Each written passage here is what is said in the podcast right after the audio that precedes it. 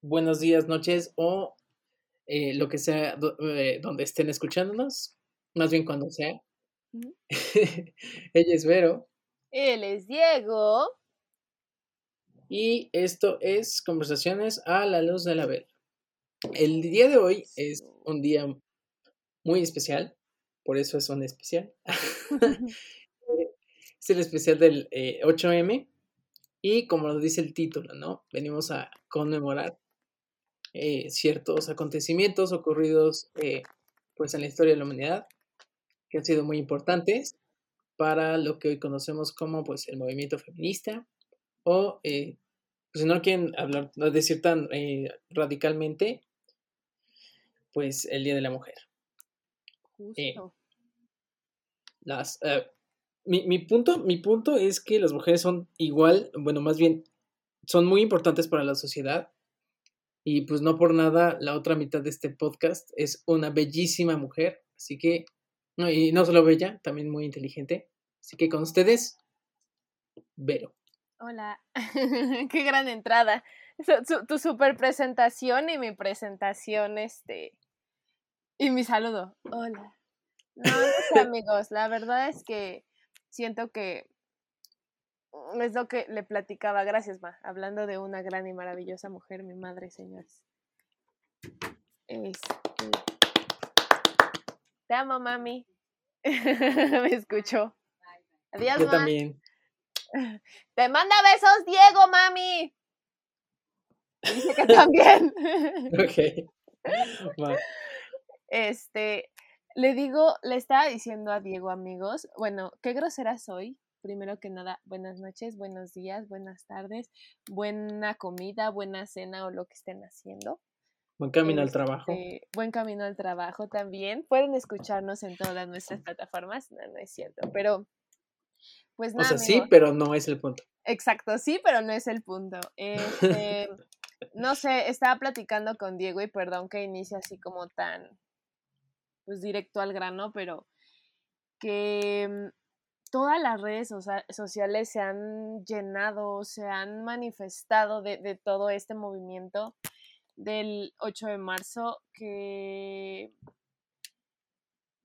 que yo no dejo de ver imágenes, yo no dejo de ver videos, yo no dejo de ver canciones, digo, desde Instagram, Facebook, TikTok, whatever red social quieran, hay algo y, y traigo como esa, mm, esa como piel chinita, como, como esa impotencia, como, como esa, ese nudo en la garganta impresionante por muchas cosas que he visto, que he escuchado, que me han platicado. Me le he pasado preguntándole a todo el mundo el punto de vista sobre diferentes cosas. Este, porque la verdad es que yo soy muy, muy de este, no sé, a mí no me gusta juzgar, no me gusta dividir eh, estos movimientos en cuestión de, ay, no, tú no puedes apoyarnos porque tú eres así. No, tú no porque tú esto. O sea, no me gusta clasificarlo y así yo lo veo. Y digo, espero como en todos los podcasts se lo, se lo, dice, se los dice Diego, se los digo yo. Este es, este es como un foro o algo para que respetemos lo que pensamos y creo que es algo que no hemos aprendido, ¿no? Como yo sé que tú tienes tu opinión, yo voy a tener mi opinión y el punto aquí es respetar. Si tú quieres hacerme cambiar mi opinión con lo mismo que tú, pues vamos a estar súper mal, ¿saben? Entonces, pues no, no va a funcionar así, no va a ir así. Entonces, este, pues no sé amigos, la verdad es que traigo como mil y un sentimientos encontrados de muchas cosas. Este, yo la verdad no soy tan ¿cómo se llama? Como tan allegada al, eh, a varias cosas del movimiento como me gustaría hacerlo y, ahorita que pues, se complicó un poquito por, por lo de la pandemia, que me encantaría irme a parar a marchar, sí, sí lo haría, que, me, que, que veo videos, que veo todas las niñas gritando, bueno, las mujeres, niñas, personas de la tercera edad y digo, wow, o sea, no sé, no sé qué opinas tú. Híjole, es, es difícil este, tocar este tema a veces. Eh, lo único que yo puedo decir es que este, es un movimiento social muy importante, los más importantes que ha habido estos últimos años, junto con el Black, Black eh, Lives Matter. Y siento que estamos como en una época como en los 70 lo fue, tan importante para este, ciertos sectores de la población que han quedado como marginados, olvidados o renegados. Entonces, eh, me parece muy interesante cómo está surgiendo esto. No, con, este podcast no buscamos ni Ibero ni yo cambiar la mentalidad de nadie, ni que acepte ciertas este, acciones que están tomándose ahorita. Este, solamente es, queremos escuchar tu punto de vista, tu opinión, y pues venimos como a apoyar ese sentimiento de unión que se está teniendo. Justamente, entonces, como bien lo, lo decíamos, es como conmemorarlo, no como, es conmemorarlo, no, no esto, hemos, hemos visto muchas publicaciones de, obviamente, Feliz Día de la Mujer, pero que no es feliz, no es como un día tipo 14 de febrero o cosas así de feliz día, sino es algo que ha marcado la historia es algo que ha hecho cambios en toda la eh, humanidad, en, que ha impactado muchísimo.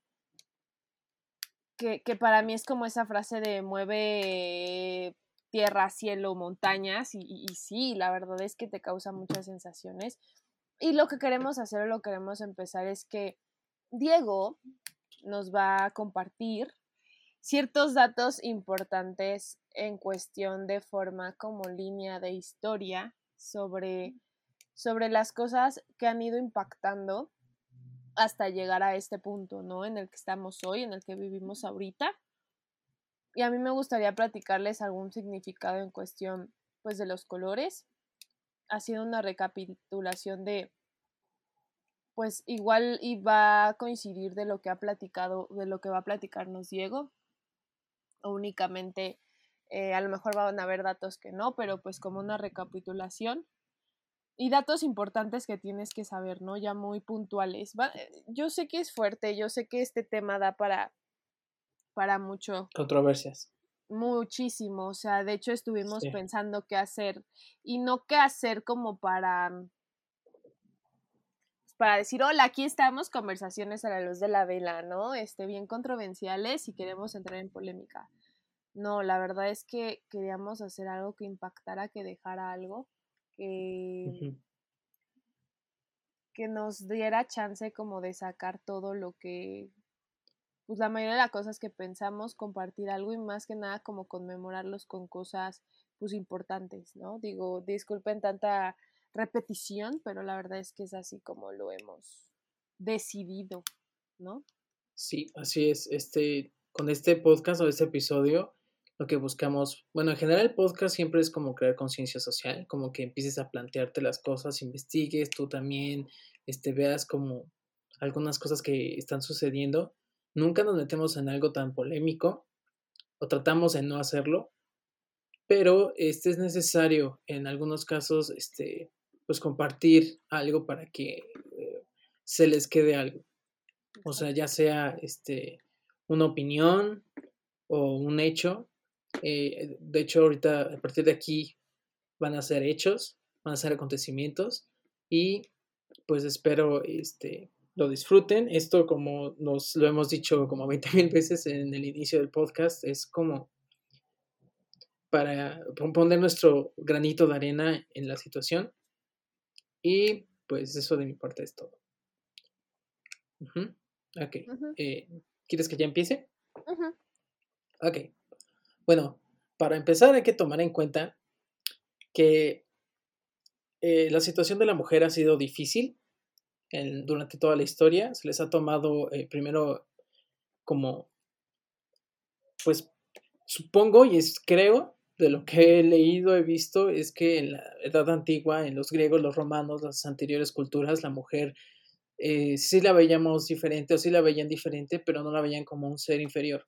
No en todas las culturas, claro. Por ejemplo, en, Roma y Grecia, pues había bastantes diosas, este, sí se les tenía como más delicadas, pero tampoco se les tenía como un concepto como el sexo débil.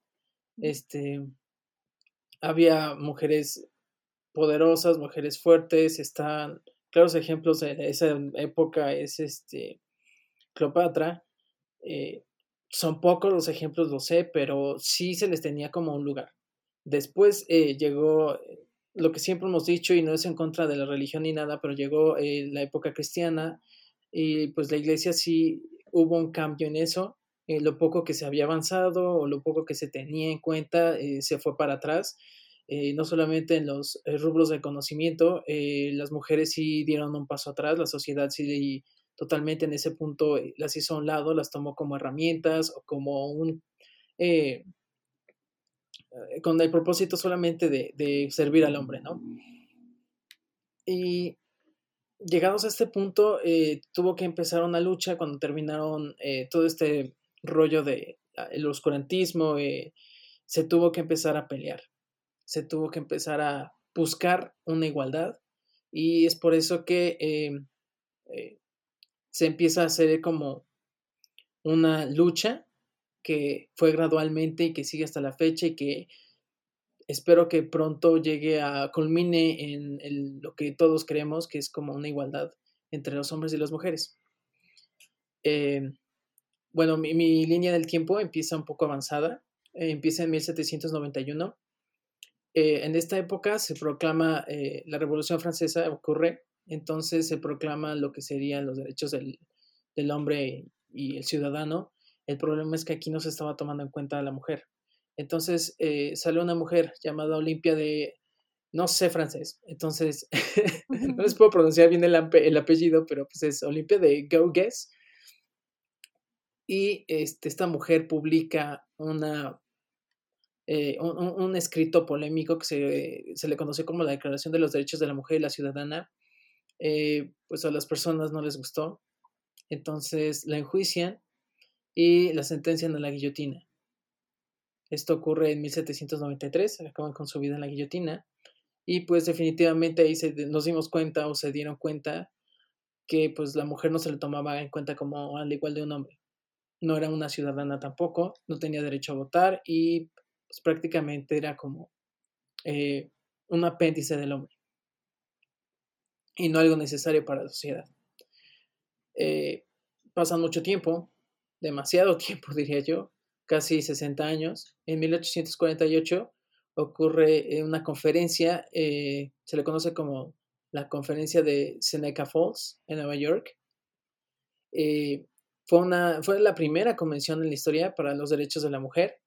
Se organizó por dos activistas, principalmente Lucrecia Mott y Elizabeth Cady Santon, Aquí surgió un documento eh, que estaba inspirado en la Constitución mexicana, donde denunciaba la prohibición eh, de las mujeres, eh, de, más bien de la prohibición de la prohibición de la prohibición del voto de las mujeres. O sea, hace que las mujeres pudieran votar en las elecciones, en los cargos públicos. Entonces, esto anulaba como esa prohibición prácticamente, que las mujeres pudieran pues tomarse en cuenta para eh, poder elegir a los gobernantes. Después pasamos a 1869. Eh, se crea un libro llamado Sujeción de la Mujer. Eh, lo escribe Harriet Taylor y John Stuart Mill. Con esto comienza el movimiento sufragista en lo que sería Gran Bretaña. Este texto lo que hacía es transformar algunas leyes que se tenían, como la ley del matrimonio, y eh, proponía acceso a la educación a las mujeres, porque pues lamentablemente en esas épocas y de hecho muchísimo tiempo después, este, ni siquiera en el continente, en el continente viejo donde había ya más ideas progresistas, eh, se les tenía como un lugar en las universidades, ellas estaban solamente dedicadas a ciertas cosas como este, ser ama de casa principalmente o eh, la industria textil, eh, definitivamente no eran, la mayoría eran prostitutas, bueno, había muchas prostitutas, no es que la mayoría fueran prostitutas, sino que había prostitutas, había campos de, trabajo muy específicos para las mujeres y no se les permitía trabajar como en industrias, de nada, prácticamente estaban súper limitadas. También aquí se denuncia la manipulación de la sexualidad femenina como un instrumento de control sobre ellas. Y bueno, Eh, el mismo año, Susan B. Anthony y Elizabeth Cady eh, Stanton fundaron en Nueva York un movimiento por el derecho al voto de la mujer y se le conoció como National Women's Suffrage eh, Association, que es la Asociación Nacional para el Sufragio de las Mujeres. Avanzamos un par de años más.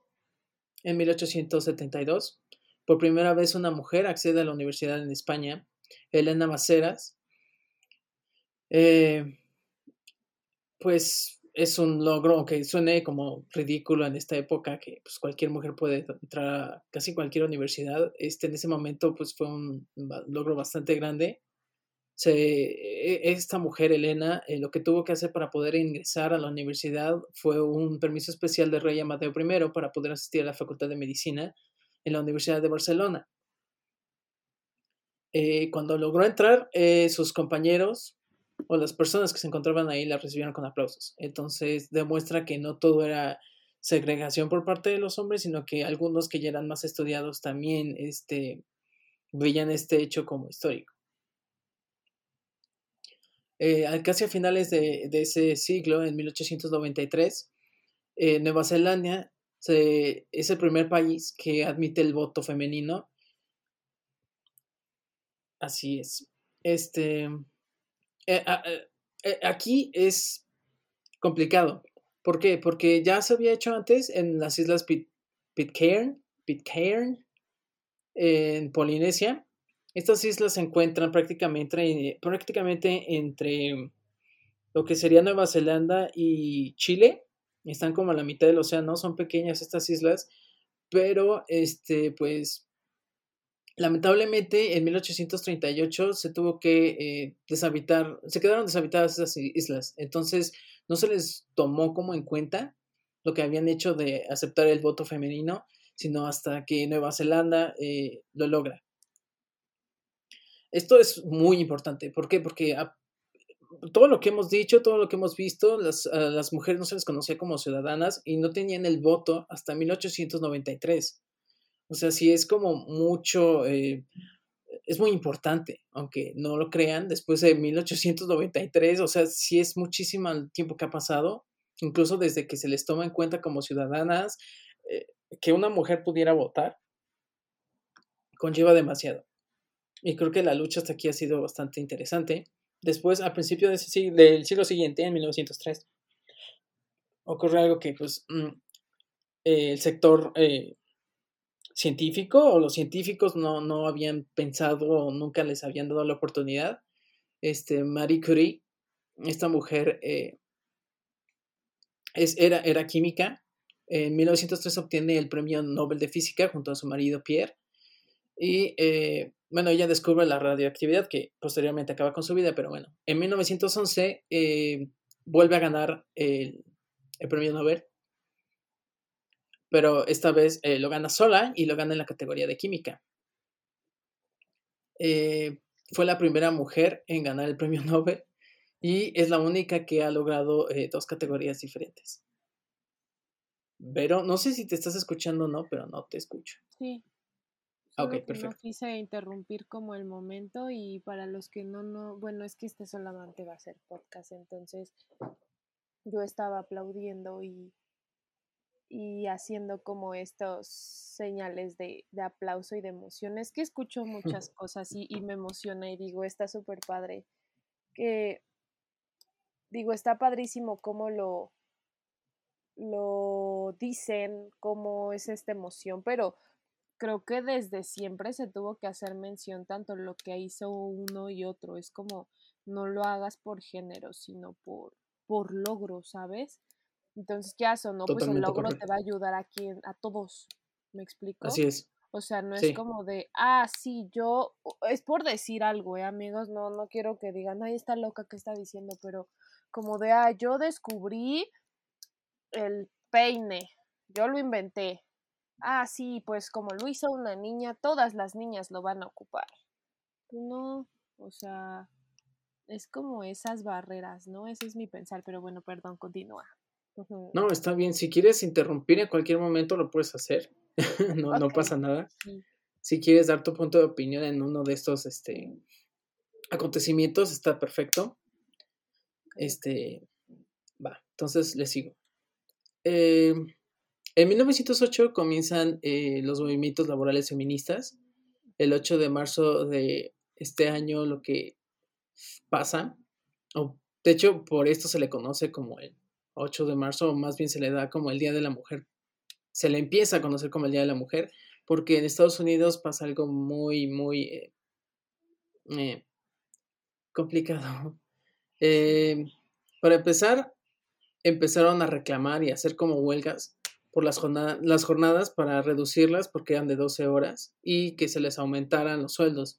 Pero pues eso era como en general. Pero exclusivo de las mujeres, pues había muchísimo acoso sexual en los trabajos, entonces este, lo que quisieron hacer como, era como abolir esta situación y pues de, paso eh, cabe mencionar que también se buscó, se peleó para eh, eliminar el trabajo infantil o, delimitarlo. Y eh, bueno, en 1910 ocurre eh, la Conferencia Internacional de Mujeres Socialistas de Copenhague, donde 100 mujeres de diferentes, eh, procedentes de diferentes países, de 17, votaron para establecer el Día Internacional de la Mujer. Un año después, eh, en este mismo día, se produce un incendio enorme en el sector textil, en una fábrica de Triangle, se llama, bueno, la fábrica era de Triangle Shirtwaist. Aquí lo que pasó, y sí leí como la notilla y todo esto, es que murieron 145 trabajadoras. El problema es que se comenzó a, incendiar la fábrica y eh, estaban encerradas las mujeres para que no salieran del lugar hasta que acabaran con su jornada laboral. Entonces no había forma de que las pudieran sacar, de que abandonaran como la fábrica, entonces pues murieron. Y pues eh, eh, comenzó como a hervir ya como la injusticia, empezaron a levantarse, empezaron a hacer huelgas y pues con toda la razón, digo, a final de cuentas no eran esclavas, como ni siquiera, o sea, no deberían de estar encerradas, ¿sabes? No se les tendría que haber este, encerrado para nada, o sea, a final de cuentas no eran ni siquiera los animales, o sea, esto era inhumano. Las condiciones laborales en ese momento eran inhumanas, si, y si eran injustas para los hombres, pues imagínate para las mujeres.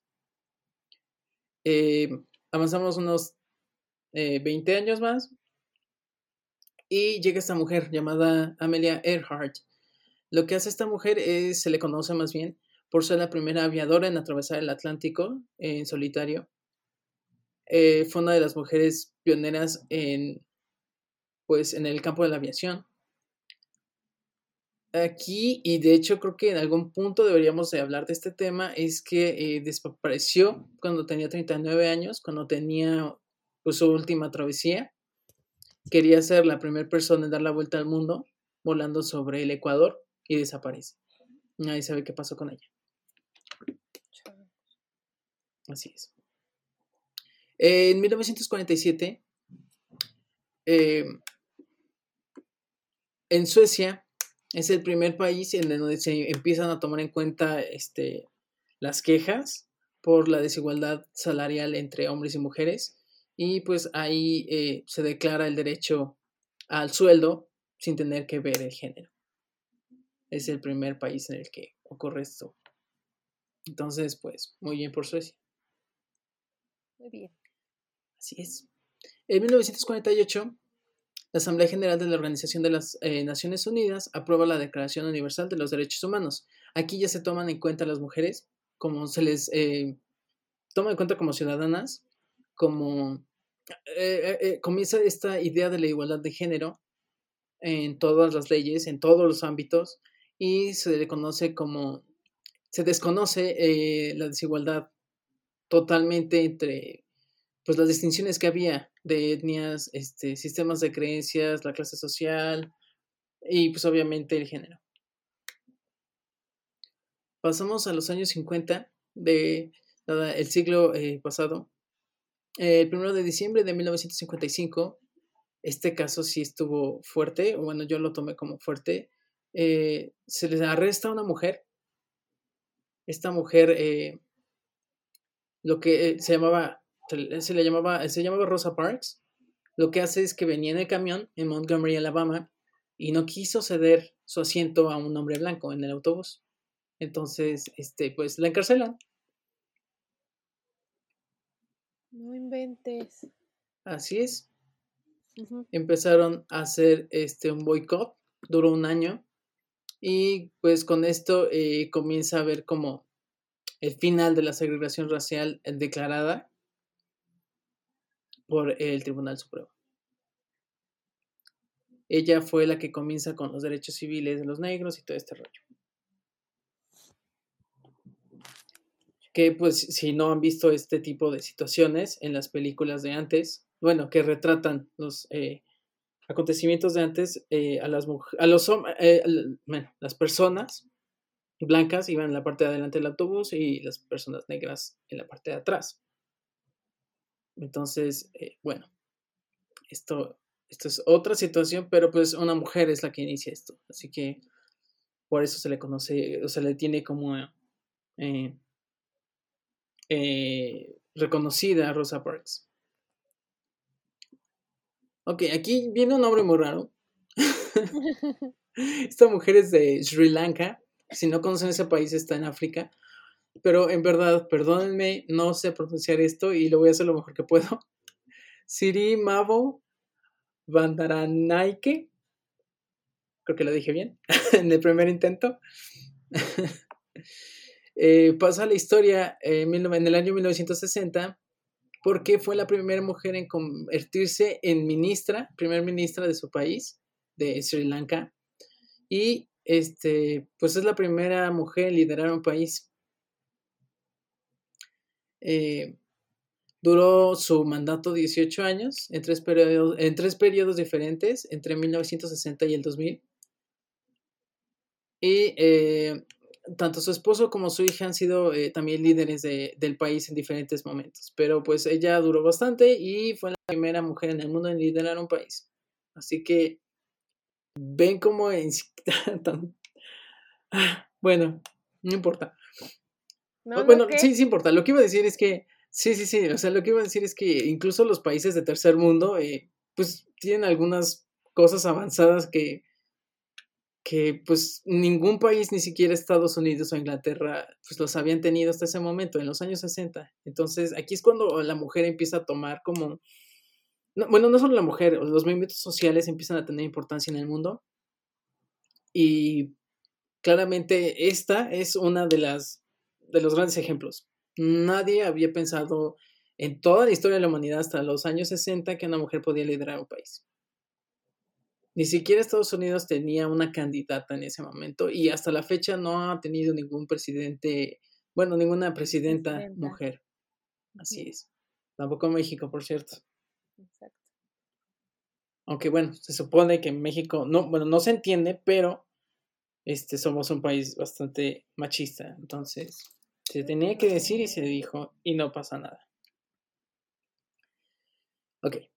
Eh, ahora va un poco más controversial. Lo que pasa en el 68 es que es, eh, es, un tema un poco complicado para algunas personas, pero bueno, en los años 60 se comienza a dar lo de la conciencia sobre los derechos de la mujer, sobre la reproducción. Aquí se empiezan a tomar en cuenta, eh, pues, ¿cómo se dice? Este, productos que impiden la reproducción bueno, vamos, este, la píldora y este tipo de cosas que las, mujeres podrían usarlas sin tener como que tomar en cuenta leyes, porque pues al final de cuentas, eh, antes si el marido o el esposo quería tener hijos y ya no, pues se fregaban y tenían hijos. Sí, como que antes no había como esa parte de, oye, este, pues no esa como es que se escucha feo, pero como ese poder de decidir, sobre su cuerpo. Definitivamente antes no era así, la sociedad te dictaba demasiadas normas y si tu esposo quería tener hijos, pues los tenías y no podías hacer nada al respecto, conforme la ley, claro. Y ya después de esto la ONU eh, eh, eh incluye la, discusión sobre el derecho al control de la reproducción de las mujeres, eh, empiezan a hablar más sobre educación sexual y la salud sexual y también hablan sobre la legalización del aborto. Aquí es muy importante, y cabe mencionar que los años 60 definitivamente fue un super avance para las mujeres. O sea, el hecho de que una organización mundial eh, las esté tomando en cuenta para... Y, de hecho, o sea, no me lo tomen a mal. No tendríamos por qué, eh, no tendrían por qué haber luchado por esto porque claramente las mujeres son igual que los hombres. O sea, no, esta, ah, no sé cómo decirlo sin sonar tan controversial, pero no tendrían por qué pedir estas cosas, se las tendrían que ofrecer. Pero bueno, ok. Espero haberme dado a entender y, no este, quedar malentendidos. Sí, como que, mm, o sea, te refieres más a que no tendría por, tendríamos que defender ese tipo de cosas y al final de cuentas somos humanos. Así es. Tendríamos que estar a la par, ¿no? Así es. digo, nada te hace diferente en cuestión de lo que recibes o los beneficios, por así llamarlo, tanto a los hombres como a las mujeres, ¿no? Justamente. Ajá, sí, o sea, no tendrías por qué pelear por decidir por tu propio cuerpo. Definitivamente tendrías que tener desde el principio el derecho a decidir sobre tu propio cuerpo. Pero bueno. Claro. Pero creo que eso va como mucho antes, ¿no? O sea, creo que desde que se crea el estereotipo de tu mujer tienes esto, tu hombre tienes esto. Tu mujer no puedes hacer esto, tu hombre no puedes hacer esto. Tu mujer puedes esto, tu hombre puedes hacer esto. Ah, pero si yo hago algo que sois para los hombres, uy, no, mal. Si los hombres hacen algo que, que, que se les puso en las, a las mujeres, no, pues estás mal. ¿Me explico? O sea, es desde que se da como romper el estereotipo, ¿no? Sí, justamente. Bueno, en este año, en el 73, es cuando eh, empieza a haber el primer precedente sobre la legalización del aborto, que es bastante importante, sobre todo en estos tiempos en los que escuchamos, sobre todo que algún estado eh, acepta o no este tipo de leyes. Por ejemplo, aquí en México. Eh, bueno, en 1977, ¿sí se acuerdan eh, cuando empezamos a hablar de la línea del tiempo, cuando empezaron a ver como estos murmullos o rumores sobre el Día de la Mujer? Bueno, pues hasta el 77 se oficializa como el Día Internacional de la Mujer, hasta el 77. Pasaron muchísimos años, muchísimos años para que se pudiera este, declarar. Ok. Ahora pasamos a 1979 donde Margaret Thatcher se convierte en la primera eh, mujer en liderar el Reino Unido, gana las elecciones eh, en este mismo año, bueno, en este año, en el 79, se convierte en la primer ministra de eh, Reino Unido. Dura 11 años en el poder, hasta 1990, y se convirtió en una de las figuras políticas más importantes de las décadas de, bueno, de la década de los 80, se le conocía también como la Dama de Hierro y eh, pues fue la mujer que dirigió el país, eh, una de las naciones más poderosas, incluso antes que Estados Unidos. Pero bueno, vamos, si es un logro importante, si Sri Lanka ya lo había hecho, o sea, aquí, no sé, es increíble es increíble que hasta el 79 una de las naciones importantes del mundo haya tenido una dirigente mujer. Así que como que no demerita a esta Margaret Thatcher, pero a la mujer de Sri Lanka, eh, Sri Mavo, eh, pues se le aplaude más como su logro, ¿no? No es como de, demeritar a Margaret Thatcher, sino como aplaudir más a esta otra mujer de Sri Lanka. Ahora nos vamos a el último año del siglo pasado, en 1999. Eh, se le conoce como el Día Internacional contra la Explotación Sexual y la Trata de, Personas. Miren, aquí la trata de personas es mm, uno de los temas más tristes que se pueden tocar. Este, no solamente trafican mujeres, mm, trafican niños, niñas, hombres, de todo pero el 80% de las víctimas de esta trata de personas son mujeres. Y pues obviamente de ese 80%, el 95% eh, son destinadas a explotación sexual. Ok, aquí en esta conferencia mundial, junto con la conferencia eh, de mujeres que tuvo lugar en Bangladesh, en Dhaka, se establece que el 23 de septiembre eh, pues hay esta conciencia sobre el problema de la explotación sexual y la trata de las personas, que es bastante importante y que debería de haberse hecho antes, pero bueno, al menos, al menos ya tenemos como este antecedente. No, no es que me dé flojera este tema, me parece muy interesante. Si notan mi tono de voz así es porque es algo serio, no es porque esté tratando de aburrir a alguien o que sea una clase de historia más, sino que siento que cada uno de estos acontecimientos y muchos más que no eh, voy a mencionar porque son demasiados, son importantes. Son importantes para la sociedad, son importantes para, en general, digo sí, para la lucha eh, del feminismo, de las mujeres, pero en general son importantes para la sociedad y ver qué tanto hemos y qué tanto no hemos avanzado y, y qué tanto nos falta por avanzar. Ok, pasamos a principios de este siglo y a finales de la década de los 10. En el 2009 se sentencia... Eh, ah, ok, eh, eh, esto también está interesante, esta parte, porque sí ocurre aquí en México. Aquí, y de hecho, no sé si te acuerdas de esto o no, pero se les conocía a Ciudad Juárez como la ciudad con más feminicidios en México.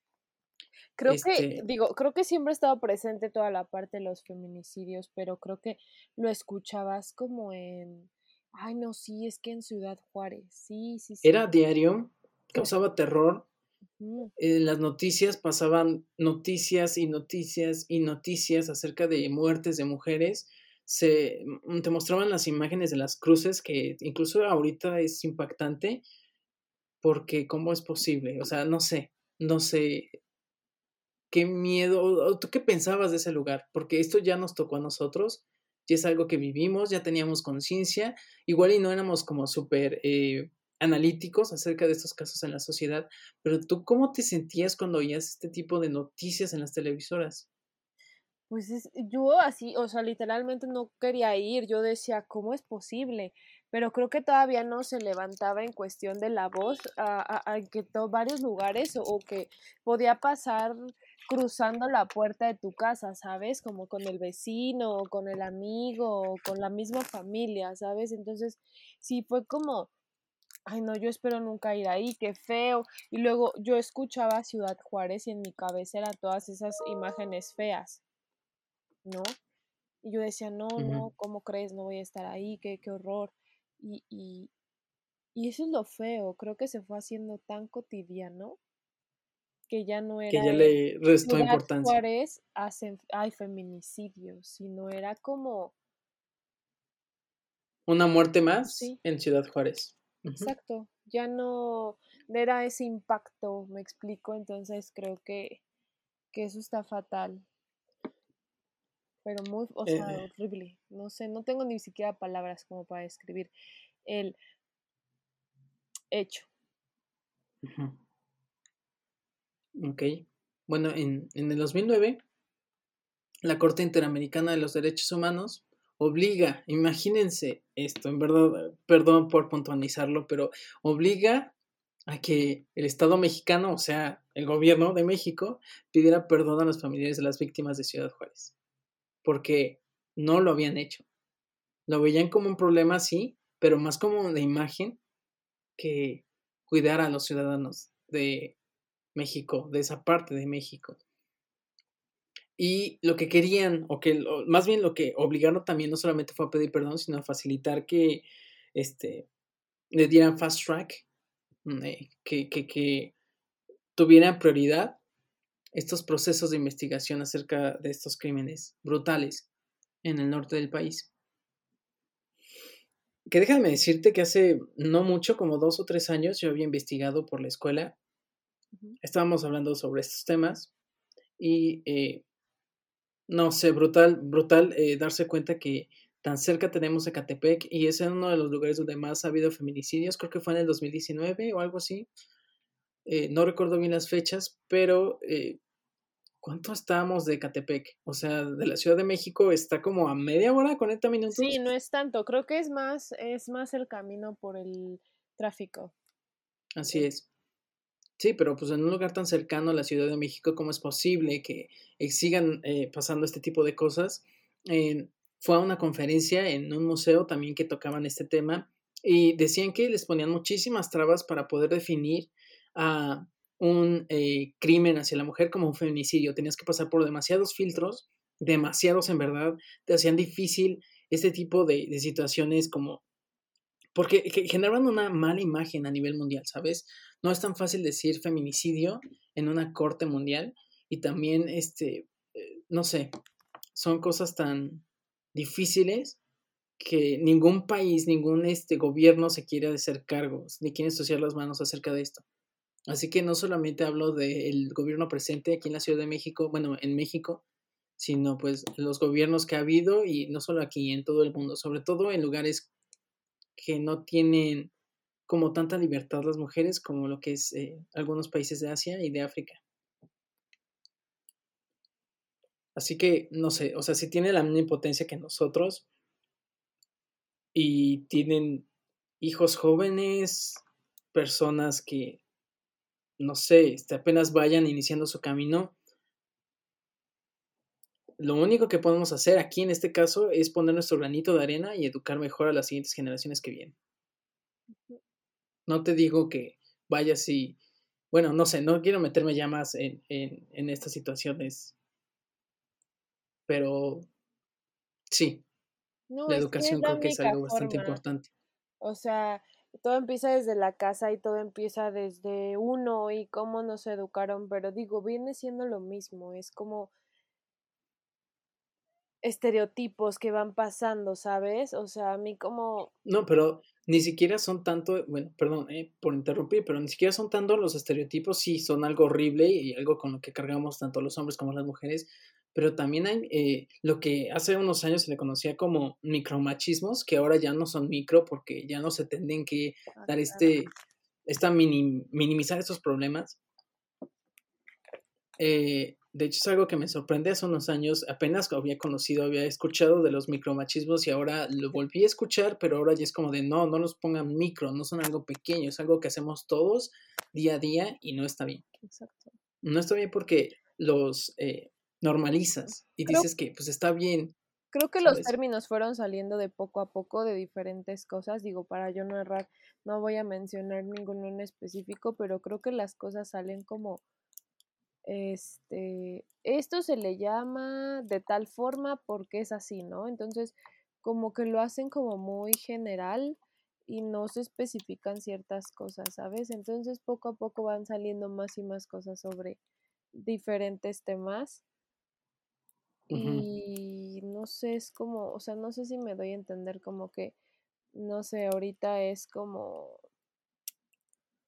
discriminación, ¿no? Y entonces de discriminación varían diferentes formas o diferentes cosas. Digo, nada más por mencionar un tema, yo sé que estamos hablando de toda la parte del, del 8 de marzo, pero por ejemplo esto, ¿no? Como la violencia contra la mujer, este, permitirle... Y entonces cada cosa nos lleva a una cosa más y más, más pequeña, ¿no? Entonces estamos yendo como de lo general a lo particular y ya cada cosa como que se está definiendo, ¿no? Y está súper bien que ya lo sepamos así, no sea como de, ah, sí, las mujeres, sí. Y que nos dé lo mismo. Miren, aquí, y esto es una opinión muy fuerte, pero eh, les repito, es una opinión personal. No, ni siquiera es del podcast, ni siquiera es de Vero, es mía. No sé qué tan... Las, las generaciones pasadas conocen a esta generación como la generación de cristal de que se ofende de todo y yo sé que como hay, ciertos temas que sí dices no inventes, por ejemplo, estaba viendo hace poco lo de este el personaje de Pepe Le Pew, que es el Warner eh, de la Warner Bros. Y decían que como que hay que cancelarlo porque fomentaba el acoso. Ok, no quiero meterme mucho a este tema porque se va a alargar muchísimo el podcast y tampoco es esto eh, el punto, y tampoco es crear controversia, pero ok, en ese punto sí hay que empezar a separar como la ficción de lo real. Y si tú educas bien a tus hijos, no encuentro ningún problema acerca de eso. Porque hay muchos personajes femeninos que hacen lo mismo con los hombres y todo este rollo. Pero no está tan bien o más bien no está nada bien conocer esta generación como generación de cristal, porque ellos son los que se están dando cuenta que hay ciertos, eh, ciertas acciones que tomamos todos los días, día a día, que no están bien. Pero como nos han educado así, nos han hecho verlas así, las normalizamos tanto como los piropos. Ah, e, e, e, ese es un tema que, que sí había escuchado muchísimo. Hace unos años también empezó, que decían que este, los piropos eran malos para las mujeres, ¿no? Empezaron a decir, no, es que es una falta de respeto y empezaron a salir como a la defensiva los hombres, eh, a decir, bueno, algunos, algunas personas, no voy a decir este, hombre, mujer, no, algunas personas empezaron a decir que si era guapo, no era acoso para la mujer, pero si era feo, si era acoso. Aquí ni siquiera tiene que ver como la estética de la otra persona. Oh, exactamente. Aquí es el consentimiento. ¿Ok? Y espero que sí les quede claro o, que sí lo vean como yo. No, no, no les vengo a enseñar nada, pero es, es que, que, lo, logren eh, vislumbrar. No es el hecho de que esté guapo, ¿no? Es el hecho de cómo te sientes tú. Sí, cómo lo permites. Porque obviamente, a lo mejor, no sé, por poner algo, llega un chico y a mí me intenta, me empieza como a, a lanzar buenos comentarios, me deja el café, me deja el café. Eso, eso yo lo vi en una clase de derecho con donde estaba estudiando. Entonces nos decía el maestro, bueno, el abogado, que llega, que tenía muchos casos donde llegaba, no sé, a lo mejor Diego me dejaba un café en mi escritorio y para mí era como de, ah, sí, pues hasta ahí, ¿no? pero ya cuando empieza a tener como algo más o quiere aproximarte, no, sí, ya es acoso porque está violentando, ¿no? Pero no, creo que es como algo de permiso, ¿no? Que tú des oportunidad, como decía Diego también, no sé, llega, digo, para mí va a haber chicos que a mí me parezcan atractivos y que a otras mujeres no les parezcan atractivos y viceversa. Van a haber chicos que a ellas les parezcan atractivos y a mí no a lo mejor yo diga, ay, no, este chico no me gusta y como no me gusta, híjole, no, vete para allá porque ya te dije que no, pero me está ahí.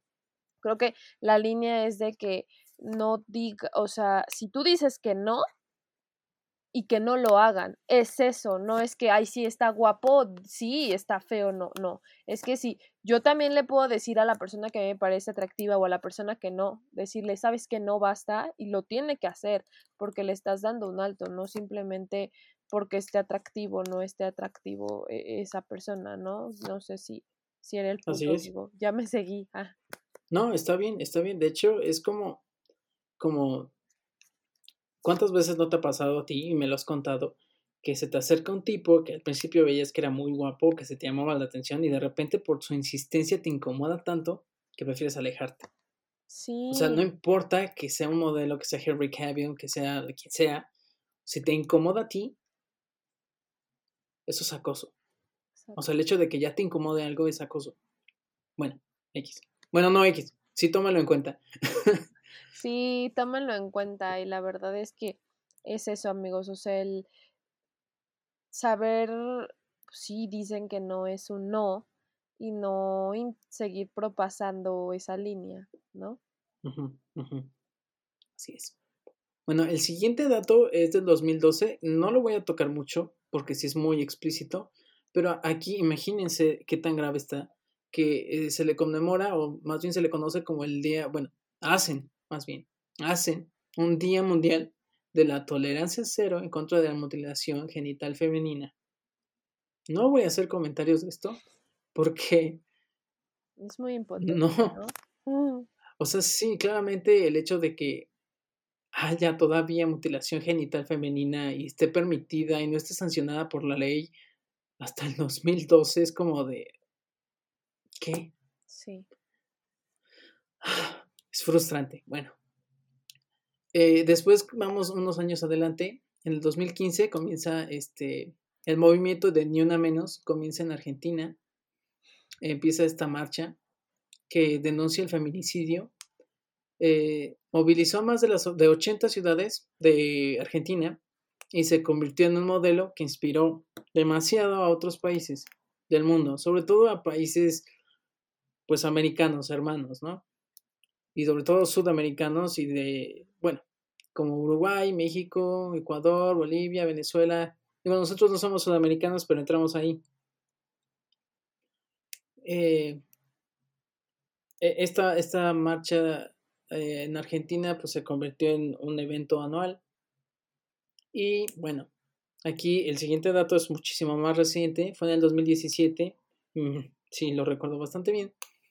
Eh, fue la marcha internacional por los derechos de la mujer. Esta marcha se da en Estados Unidos y se da este, en respuesta al triunfo electoral de Donald Trump, el anterior presidente de los Estados Unidos donde más de dos millones y medio de mujeres salieron a la calle en protesta, en protesta de pues, este hecho y para hacer valer los valores y la dignidad humana. Porque si no recuerdan, y no son rumores, de hecho hay grabaciones y todo eso, el presidente Trump era una persona bastante machista. Este hizo unos comentarios bastante ofensivos hacia las mujeres que se filtraron durante su campaña acerca de ciertas partes femeninas que se tendrían que agarrar. En fin, nefasto el hombre. No voy a tomar, ya, no voy a decir nada, ninguna opinión acerca de este hecho. Ya fue presidente, lo cual es muy triste porque, pues, ¿cómo es posible que una persona así llegara al poder? Pero pues no puede decir nada por ciertas cosas que también están pasando aquí en México. En fin, ese es el final de mi línea del tiempo acerca de los progresos que se ha hecho por parte de las mujeres y hacia la sociedad. Bravo. Gracias. Son muchas cosas y creo que, como dices, no. O sea, yo eso de ser, de, de lo que me lo que dijiste, cero tolerancia cero contra la mutilación genital femenina, es como, wow. O sea, no tiene ni pies ni cabeza. ¿Sabes? Este. No, te impacta. sí, sí, sí. Yo no, yo no me explico, yo no, digo, mi cabeza no, no, no cabe como la gente, la violencia, digo, leí muchas noticias, leí mucha, algo que me impactó muchísimo y le decía, digo, es que pues yo estaba viendo muchos videos del movimiento, o sea, las niñas salen con el brazo, tienen el nombre y un teléfono y el tipo de sangre en la mano, rayado con un plumón. O sea, güey, ¿qué está pasando? O sea, no sé, creo que mi cabeza no, no, no entra esa violencia Mira. que yo pueda externar, me explico. O sea, esos actos para mí son súper inhumanos, digo, desde varias cosas, no sé, no, no tiene ni pies ni cabeza todo lo que hace la gente, la violencia, la, la, la, el maltrato, no sé, no, no, no, no me da la cabeza como para decir, güey, ¿qué tienes en el, la cabeza para hacer ese tipo de cosas, ¿no? Mira, hay, algunos países, algunas sociedades, este, para retomar el tema que pues es complicado, si se preguntan o si quieren investigar más sobre este rollo, bueno, la, famosa mutilación es, este, algunos países o algunas sociedades lo que hacen es pues castrar a las mujeres, les quitan ciertas partes de los genitales, pero también sobre todo y sobre todo los pezones, se los corta cuando consideran que han hecho alguna falta hacia su matrimonio o la sociedad en general. Eh, o sea, es sorprendente cómo después de tantos años algunas personas, algunas sociedades, y no es por juzgar a ninguna eh, religión, ni ningún estilo de vida, ni ninguna sociedad, pero cómo es posible que recurramos como a ciertos actos como tú bien lo dices, inhumanos para reforzar eh, ciertas actitudes o ciertas, eh, pues sí, actitudes de sumisión. Eh, todo esto se lo dejamos a ustedes a su consideración, pero pues es como para que también lo reflexionen. Y, y dentro de lo que estábamos platicando era como, ¿por qué el color morado, no? Digo, ya cambiando como pasando como un, otro tema ya no tan, eh, como ya no a datos tan precisos como ahorita nos, nos compartió, digo que estuvo súper bien porque son muchas cosas que digo, a lo mejor son cosas que han impactado de forma grande, pero dentro de esos lapsos hay muchos más espacios o más acontecimientos que todo ha ido creando poco a poco, ¿no? Es como muy general, como nos, nos compartió Diego, cosas como muy impactantes de, de cada, pues de cada época o el año o los años. Este, pues en sí es como, ¿qué significa eh, eh, en sí el morado, no? El lazo morado eh, tiene como, pues tiene ese origen a principios del siglo XX. Em, pues fue un color elegido por las sufragistas inglesas junto al blanco y al verde en 1908. Vale, entonces estaba, e, e, el color estaba inspirado en la, e, la, nobleza inglesa, ¿no? Es por eso que, se dan estos colores. Y bueno, el movimiento de las mujeres inglesas reclamó em, el reconocimiento al sufragio femenino con acciones de protesta que fueron pues en aumento, ¿no? Creo que lo fuimos viendo como conforme a todo lo que ha ido pasando. ¿No? Entonces es como esos, este, digo, ya siendo como una recopilación de varias cosas que, que estuvimos escuchando, este, ¿cómo se llama? Eh, bueno, después de esta protesta, que, que estas protestas que fueron, que vinieron como de, de, de menos a más, pues se, se, dio la parte del derecho al voto reconocido, eh, se reconoció pues esta parte del derecho al voto, eh, aunque solo era como para mujeres mayores de 30 años, ¿no? Creo que varias cosas que yo he visto y que he estado leyendo es que se han ido logrando cositas, pero siempre como que hay una traba, ¿no? O sea, sí puedes votar, pero hasta que tengas esta edad. Sí puedes, pero hasta que seas así. ¿Sabes? Entonces, quieras o no, siempre ha habido como un, un freno, un freno, un freno, un freno, un freno. ¿No? Entonces, eh, después, pues, de varios, este, digo, hasta la década de los 60, la segunda ola feminista, cuando las mujeres socialistas lo volvieron a adoptar como un símbolo para reclamar la igualdad entre hombres y mujeres. ¿no? Eso también lo vemos como destacado o muy relevante. Y bueno, eh, las sufragistas norteamericanas también lo adoptaron y portaron durante la manifestación en 1978 a favor de la enmienda por la igualdad de los derechos. En varios sucesos se ha visto pues obviamente este lazo o estos colores y es por eso que desde entonces el movimiento feminista utiliza este lazo morado como símbolo del apoyo a su lucha. ¿Vale? Este. Entonces, hay como otra leyenda que creo, bueno, tú ya nos, nos, nos dijiste un poquito sobre eso, que el lazo morado es como símbolo de apoyo a las mujeres, pero entra dentro de, pues, esta categoría como de una leyenda que, este, pues, hubo un incendio en una fábrica textil.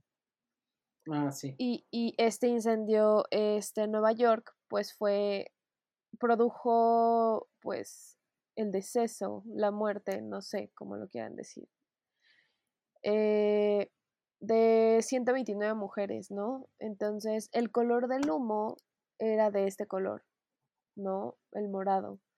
Y es por eso que se hace este homenaje a estas mujeres, este, ¿cómo se llama?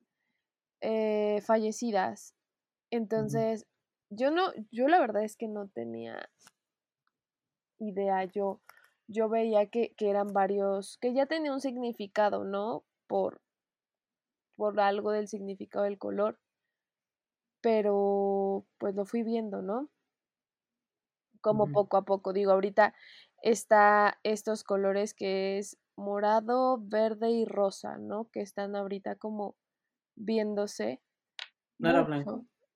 Es que es lo que yo se, se, va cambiando conforme, es lo que estaba platicando con mi hermana, que, que porque antes era de otro y ahorita es de otro color, y creo que es cómo se ha ido adaptando, cómo hemos sido lo que vamos defendiendo conforme la, las ah, marchas, la lucha, lo que se quiere lograr, ¿no? Entonces, este, creo que se ha visto eh, estos colores como verde, morado y rosa, que pues se defiende o, o, o, o se emprende esta defensa contra, o sea, bueno, a favor, bueno, eh, se defienden por los derechos humanos, sexuales y reproductivos.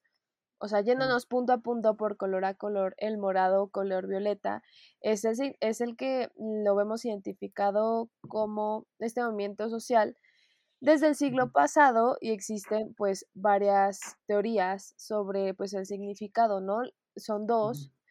La primera explica que al combinar el color em, azul que generalmente se relaciona a lo masculino y el rosa que se atribuye a las mujeres se forma el morado, el cual representa la igualdad de género. Mm, perfecto, me encanta eso. Y el segundo está en lo que se atribuye a la sufragista inglesa Emmeline Pethick, nacida en 1867, quien explicó que el violeta es el color de los soberanos, simboliza la sangre real que corre por las venas de cada luchadora por el derecho al voto y simboliza su conciencia de la libertad y la dignidad. Ese es como, como los dos, ¿no? Digo, ambos me gustaron, súper cool. Este, mm, y bueno, ¿no? Está la parte del verde, el color verde en Latinoamérica simboliza la lucha por la garantía de los derechos sexuales y reproductivos de todas las mujeres. Eh, y específicamente expresa una postura política a favor del aborto seguro, legal y, gratuito, ¿no? Creo que es un tema muy importante. ¿El aborto? La parte, sí, o sea, quita tú lo del lo del aborto, como todas esas decisiones que tú tienes sobre tu cuerpo, ¿no? Este, mm no lo sé, o sea, creo que, que, a mí se me hace, creo que siempre debes tener o, o, ese como, ¿cómo se llama? Como esa autonomía. No sé, no sé qué opinas tú o, o qué, qué, qué piensas. Pues mira, yo siento que es un tema bastante complicado el aborto, y eh, sobre todo ahorita. Yo digo que hay demasiada, eh, hay, bueno, ahí entra demasiado lo que sería el control religioso, el control social por parte de la religión. Como que influye demasiado a veces en las opiniones de las personas. Y bueno, a final de cuentas, sí, la iglesia es un control social. Con un control social me refiero a que es como algo que limita a las personas para que no hagan ciertas cosas, que a veces funciona, porque esas ciertas cosas son cosas erróneas moralmente y que sin la iglesia, por ejemplo, no se podrían pues detener, eh, regular más o menos, ¿no? Porque pues ya dices, o sea, bueno, muchas personas dicen, este, ya me, por, miedo a, a, eh, irme al infierno, no mato, no violo, no, ¿sabes? Y, y hasta cierto punto sí funciona ese control social que ejerce la iglesia, pero ahora también, eh, pues, siento que, por ejemplo, el aborto entra como en este punto medio en el que no ayuda la iglesia, ¿sabes? O más bien la religión. Porque definitivamente, o sea, es, es, un factor muy importante aquí. Este, opino que cada quien tendría que decidir sobre su propio cuerpo, pero este, bueno, más bien, este, si tienes una buena educación, si tienes buenos servicios, si tienes, este, eh, regresamos a lo mismo, una buena educación no tiene por qué haber eh, eh, lo, que muchas personas creen que es como el motivo del aborto, que sería como tener sexo para abortar, porque no, o sea, si tienes una buena educación ni siquiera tendrías por qué tener miedo a eso, sabes que tus hijos no solamente van a tener sexo para abortar, eso es muy estúpido. Y también, este, pues si tienes educación, tienes educación sexual y tus hijos no van a tener sexo sin protección. Y también si tienes educación, la gente no va a violar a otras personas. O sí va a haber violaciones, pero no como el número de violaciones que hay en, en esta época. Entonces, mi punto es ese. Eh, no, sí, y coincido. O sea, creo que cada uno tiene derecho sobre su cuerpo y hacer lo que quiera y acciones como tú dijiste, todo empieza desde como la ¿cómo se dice? La educación, qué es lo que va siguiendo, no sé. Y digo, bueno, digo, entrando desde, desde, este color este verde, este, porque se, es como les decía, por la parte del aborto seguro, legal y gratuito, y se, incorpora el feminismo en 2017 a raíz de la llamada María Verde en Argentina, que estaban buscando toda esta parte de legislar a favor de este derecho en aquel país. Digo, hace no, eh, vi varios, yo, yo vi varios videos de cómo las chicas gritaban, de que se logró y, y, y no sé, todo eso como me, las caras, las expresiones, la vibra te, te, te paraliza, o sea, no sé, sí, ¿no? y, y, por, y por último, pues está el color rosa, ¿no? Eh, se ha utilizado para denunciar los feminicidios y exigir eh, justicia a los casos de violencia de género. Bueno, a partir de este año y tras la discusión acerca del papel de las mujeres trans dentro del feminismo, diversas han propuesto adoptarlo como símbolo de apoyo a la, a la postura incluyente, ¿no? Ya que pues la bandera trans también lo lleva y de esta forma asumir el feminismo como un ejercicio político inter, interseccional, ¿no? Incluyendo pues toda esta parte del, del grupo, las chicas o, o, toda esta, ¿cómo se dice? Pues sí, como trans. Comunidad. Comunidad trans, exactamente. Entonces, eso lo, lo vemos como los diferentes colores que nos están representando ahorita. Y bueno, creo que, creo que hemos sido testigo de, de, la violencia que, que se ejerce sobre las mujeres, ¿no? Y como decíamos, no estamos celebrando, estamos haciendo conciencia de todo lo que se está haciendo, lo que estamos viviendo. No sé, creo que, y, y te lo dije y lo voy a decir ahorita, eh, lamentablemente creo que nunca vas a saber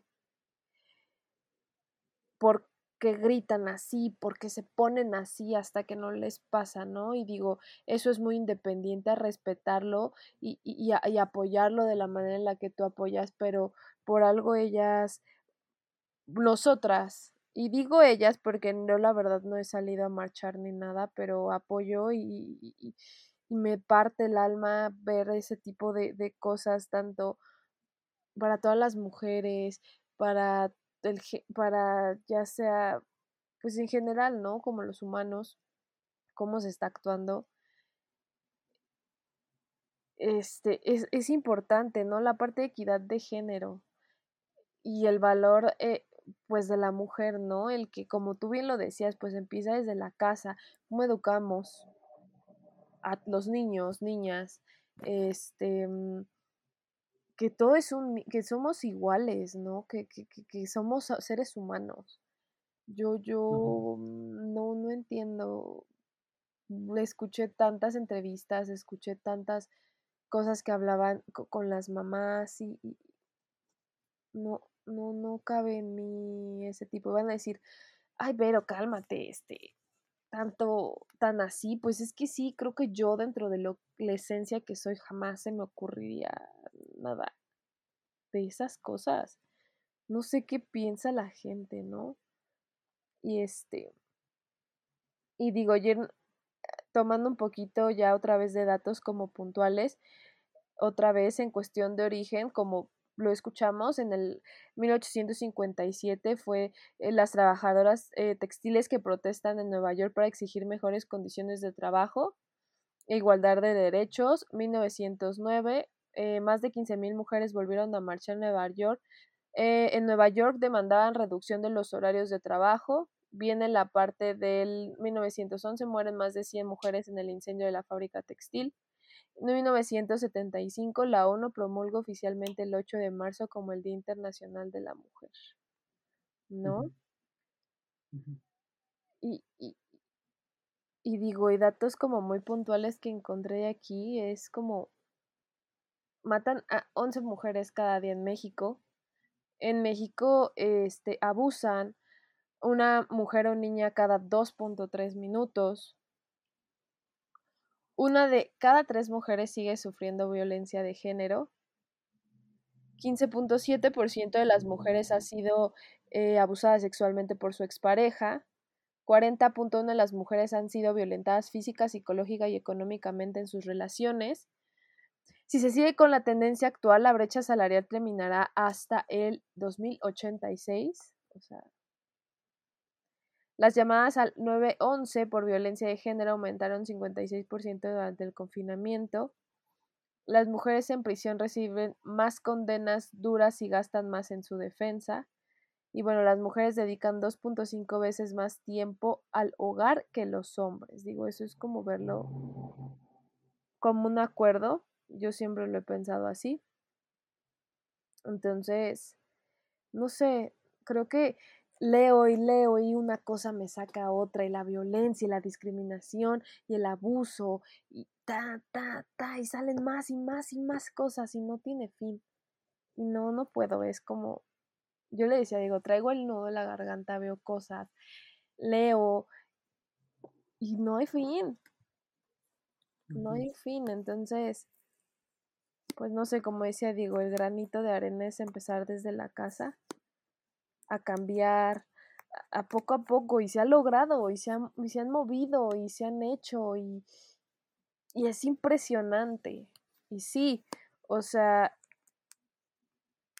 decía, no, o sea, y digo, perdón, también me incluyo, llegó un momento en el que pues no entendía tanto hasta que no me senté y lo analicé fríamente.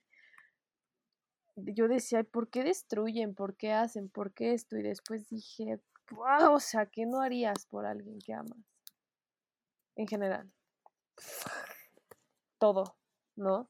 Entonces, digo, creo que si así se está escuchando, o se está empezando a ver como ciertos cambios, pues que escuchen todo lo que tengan que escuchar, ¿no? Digo, se va a escuchar, ay, pero la, la, la rebelión y no, o sea, pero pues es que, es que mira, no, es tan fácil, no es tan fácil estar, más bien es muy fácil estar acostado o con los brazos cruzados viendo las noticias, escuchando y dando tu opinión acerca de que no deberían de vandalizar los monumentos porque no han hecho nada. Pero es otra cuando la situación en la que estás, cuando ves a tu hijo, hija, madre, primo, sobrina, no importa ni el género, ni la edad, ni la situación, tu esposa, tu esposo, que esté muerto, que vayas con las personas que se supone que te tienen que impartir justicia y que se rían de ti, porque no te, te, no te digan nada, no te solucionen, no te den algo. E, e, e, es ese sentimiento de impotencia que yo creo que todos lo hemos sentido en algún punto. Es, es muy fuerte en este tipo de situaciones. Entonces, antes de juzgar, antes de señalar, antes de emitir un juicio, mejor piensa qué harías tú en esa situación y ve si es lo mismo o no. Ahora, justamente ahorita me he quedado pensando, se, cree, se, que, se quejan demasiado de lo que están haciendo, la violencia que están creando, sobre todo eh, pues, en las ciudades, este tipo de movimientos. Pero no me lo tomen a mal, pero las personas que son así, cuando se enojan, golpean una pared y hacen un hoyo. Y ni siquiera, solamente los están contradiciendo, le están diciendo algo que no les gusta. O sea. Es que todo empieza desde el respeto, como lo dices. Sí, claro, claro. Bueno, al final de cuentas, todo este podcast, todas las opiniones que han escuchado aquí son eh, opiniones personales. Saquen lo bueno de aquí, este, piensen, eh, eh, saquen su propia opinión, únanse a nuestra conversación y este, saquen sus propias conclusiones. No les estamos obligando a pensar nada, no queremos imponer ningún tipo de ideas, solamente piensa si lo que estás pensando tiene fundamento o solamente es algo que te han impartido desde hace generaciones. Mejor pregunta el por qué, pregunta el cómo y ponte en los zapatos de los demás antes de emitir un juicio. Así es. Hay que ser empáticos y no juzgar a la gente por la opinión, simplemente. O porque lo, por lo que escuchas. sí. No, eh, es un tema que no tiene fin. Digo, quisimos sacar como este tema o este podcast como para que los, este, pues, pues los escucharan y, supieran como la opinión. Y, y son muchas cosas. Digo, tuvimos una plática, digo yo, que creemos que es como un poco que después la podremos tener porque creo que sale algo bueno, pero sí nos gustaría debatirlo con más personas, opiniones, escuchar mil cosas.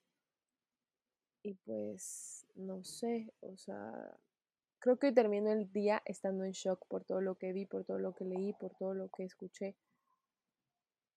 Porque ya no se pueden hacer las cosas como en algún momento, salir.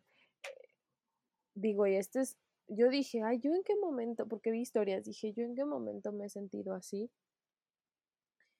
Y ya como para, para cerrar esta parte o este podcast, sí, el miedo que puede causar estar sola en la calle y sentir un presentimiento es horrible. Me acuerdo que mi mamá me dijo, ten cuidado porque fuera de la casa hay un, hay unos chicos en moto que están asaltando. Y yo así de encima. Yo iba regresando del gimnasio como a las 10 de la noche. El metro está en la esquina de la casa, entonces pues yo caminé y dije, ah, vamos a caminar. Y, y llegué a la esquina de la casa y, y, y empecé a escuchar una moto. Y yo en mi mente, Dios, por favor, por favor que no me pase nada, por favor, por favor, por favor. No quería voltear.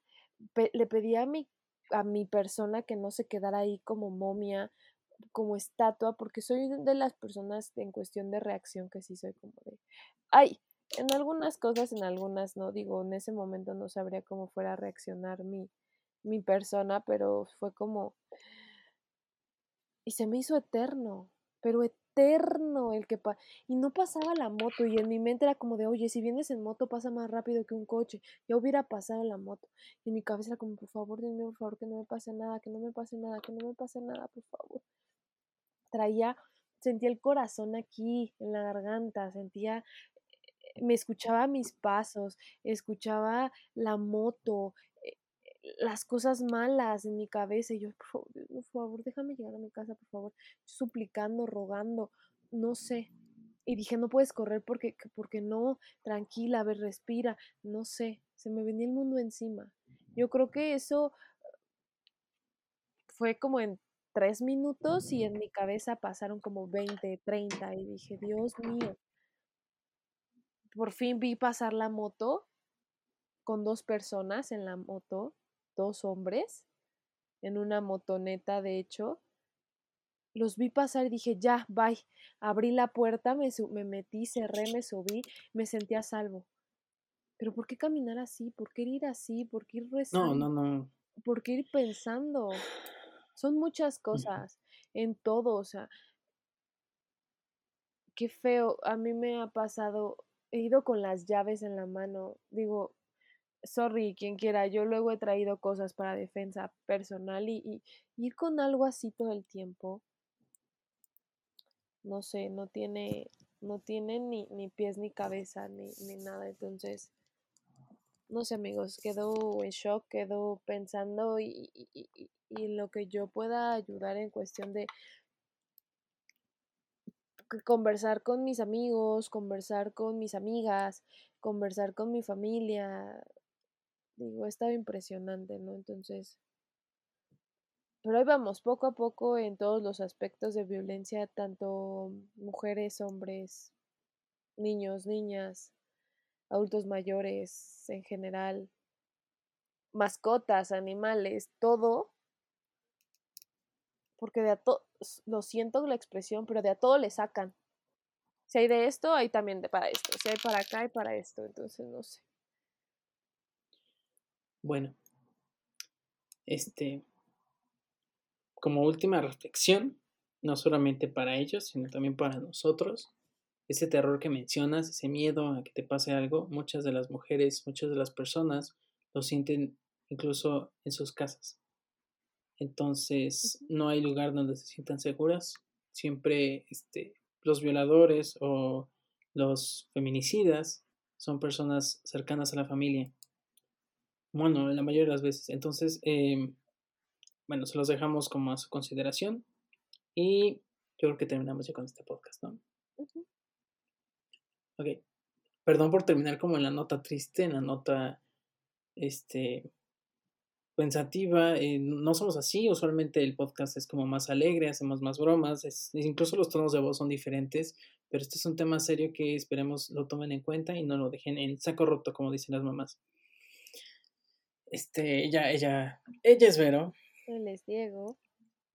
Y eh, esto fue Conversaciones a la luz de la vela. Bye. Bye.